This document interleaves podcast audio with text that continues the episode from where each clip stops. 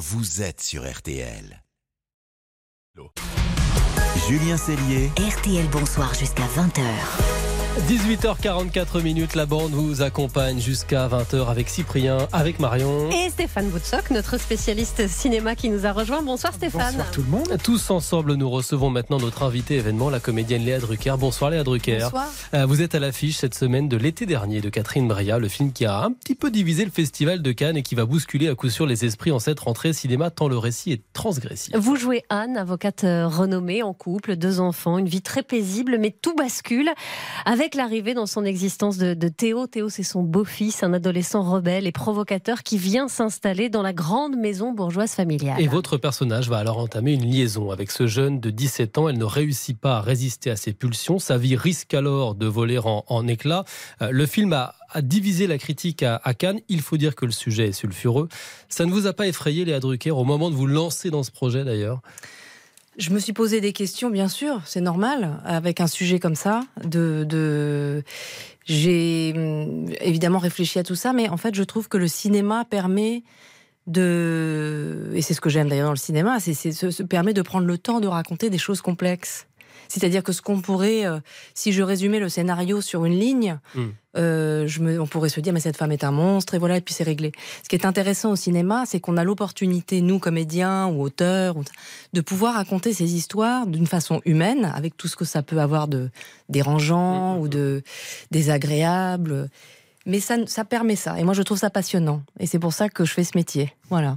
Alors, toutes celles et tous ceux qui vont voir le film, et c'est notre cas autour de la table, on a tous en fait une idée euh, sur Anne. Vous, est-ce que vous l'avez euh, jugé Est-ce que vous vous êtes fait votre idée? Euh, quand quand j'aborde un personnage, surtout un personnage comme celui-là, je vous avoue que je ne le, ju- je ne le juge pas. Euh, J'essaie de lui trouver toutes les justifications possibles de toutes ses actions.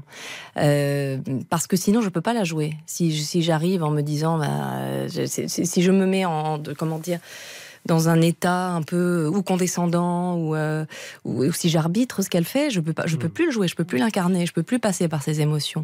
Et c'est intéressant. Même moi, j'ai été, j'ai, découvert des choses sur ce sujet-là en le tournant. Euh, moi, je pense que c'est au spectateur de se faire une idée. Enfin, c'est à celui qui ouais. voit le film, de, de- parce que les, films racontent quelque chose de- du spectateur qui le voit. Mm. Donc moi, ce qui m'intéresse, c'est ça, c'est que les, les- les- gens puissent en- en avoir des réactions. J'espère, elles seront très différentes. C'est au spectateur d'effectuer la démarche de juger ou non, ou de ne pas juger d'ailleurs. Mm. Mais est-ce que vous comprenez que ça puisse déranger, interpeller aussi cette absence de jugement dans le regard de la réalisatrice à l'heure aujourd'hui de MeToo? Mais je pense pas du tout que ce soit un film, par exemple, qui soit anti-MeToo. Hein. C'est pas du tout. Non, non, euh, non, pas du tout. euh, je, je pense que c'est des questions euh, bah, qui actuellement nous obsèdent. C'est Mm. des choses dont on parle tout le temps. Enfin, dans la littérature, il se passe des- d'ailleurs des choses passionnantes autour, autour de ce sujet. Euh, mais là, cette histoire l'été dernier, c'est pas vraiment un film qui donne un point de vue euh, sur des événements de société. Enfin, si, je, dis- n'importe quoi. C'est-à-dire qu'il il, il le montre de façon émotionnelle, il le montre de façon organique. Et c'est ce que je vous disais tout à l'heure, c'est que c'est- l'humanité qu'on montre là. Et moi, je, je trouve important de montrer le côté obscur des choses, parce que sinon, ça apprend, plus- on apprend plus de nous-mêmes comme ça. C'est- C'est vrai que votre rôle, il est très dense. Il y a le désir, le scandale, la morale, l'interdit, le carcan de la bourgeoisie autour de, de votre Oui. personnage. Votre performance d'actrice, je ne suis pas le seul à le dire, parce Oui, que la, la critique est unanime, elle est assez bluffante. J'imagine que ça, ça vous touche. Bien sûr que ça me touche, parce- mais j'ai- c'est une chance de pouvoir avoir des rôles aussi fascinants, c'est-à-dire avec autant de tiroirs. Euh, je je- je n'arrive pas à tout résoudre le premier jour de tournage, ça se fait au fur et à mesure avec le temps et avec Catherine Breillat, la, avec- la metteur en scène. Mais, mais j'aime ces personnages comme ça, qui, sont, qui, qui, qui ont, plein- qui ont du mystère et, et dont on ne comprend pas tout, parce que la vie, je trouve que la vie est comme ça. Et ce rôle, c'est aussi un, un défi un peu pour vous, en quelque sorte, parce qu'il y a des scènes très érotiques. Vous n'aviez jamais tourné ce, ce genre de scène. C'est extrêmement difficile de, de, de, de, se, de se lancer, de jouer ces scènes-là, j'imagine. Bah, Le plus difficile, c'est les appréhensions qu'on a avant de les faire, bien sûr, parce qu'on s'imagine plein de choses. Euh, elles, elles étaient très dessinées, ces scènes. Elles étaient très dessinées et décidées même dans la mise en scène et dans le cadre. Donc je savais exactement dans quoi on s'embarquait physiquement, ce qu'on allait voir ou ce qu'on n'allait pas voir. Par contre, c'est tout ce qui se passe à l'intérieur de, de- de la relation, de l'émotion. Je pouvais pas prévoir. Je pouvais pas prévoir ce qui allait se passer avec Samuel Kircher ou avec Olivier Rabourdin. Et, et- et puis je trouve que c'est un métier intéressant quand on se quand on transgresse un peu, quand on va un petit peu au-delà de ses limites, parce que sinon on- on s'endort. Samuel Kircher, c'est le tout jeune acteur, jeune qui jouait acteur, son premier merveilleux. Film, ouais. Ça devait être très difficile pour lui aussi, justement, en tant que Oui, jeune acteur. mais Il a bien dit on sûr. avait tous les deux un peu peur. en Bah, bien sûr, on avait et d'ailleurs c'était c'était joli parce qu'on en a parlé ensemble avant de tourner. Il m'a dit j'ai j'ai un petit peu peur. Je dis bah oui moi aussi j'ai pas tellement l'habitude donc on va être tous les deux ensemble là-dedans.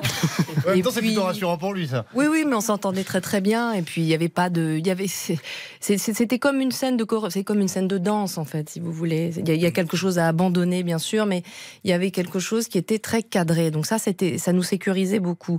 Euh, après le, le- le plus grand risque en fait c'est que ce soit mauvais. Enfin c'est de Mmh. se dire que quand on verra la scène on trouvera ça moche ou on trouvera ça raté. Moi c'était ça finalement qui me qui me stressait le plus. Merci beaucoup.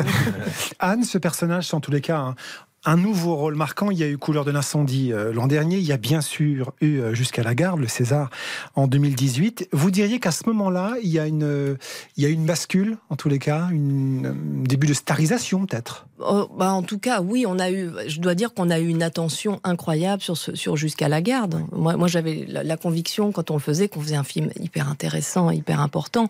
On ne pouvait pas imaginer que les gens. On savait pas si les gens auraient envie d'aller voir un film sur les violences conjugales à, cette époque-là. On l'a tourné en 2017, je crois, ou si je dis plus de. Je, je, je, Mm.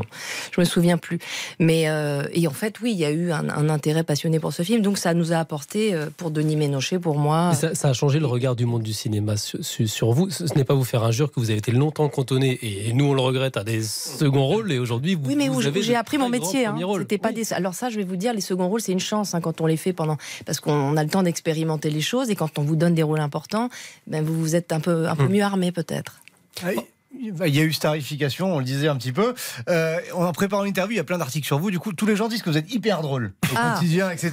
Là, je suis très sérieuse, mais. Non mais voilà, vous faites des films souvent très sérieux aussi. Peut-être un grand rôle dans une comédie. Vous avez déjà fait des comédies, hein, mais je veux dire le premier rôle, etc. euh, Ah, Mais moi, je- je- j'ai une passion pour Ouais. la comédie. J'ai commencé comme ça, j'adore ça. Je, je vis avec un réalisateur qui a fait beaucoup de comédies et qui je me suis éclatée dans un de ses films, d'ailleurs, qui s'appelle C'est la vie, où je trouve que j'avais un grand, j'avais un personnage de comédie que j'ai, que j'ai adoré faire.